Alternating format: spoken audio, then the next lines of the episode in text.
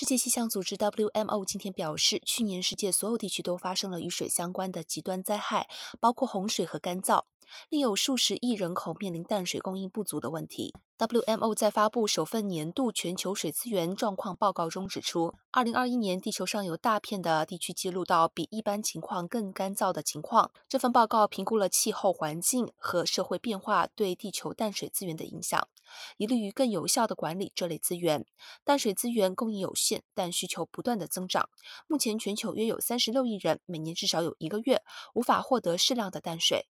根据这份报告，到二零五零年，相关人数预计将上升超过五十亿。联合国研究显示，二零零一至二零一八年间，百分之七十四的天然灾害都与水有关。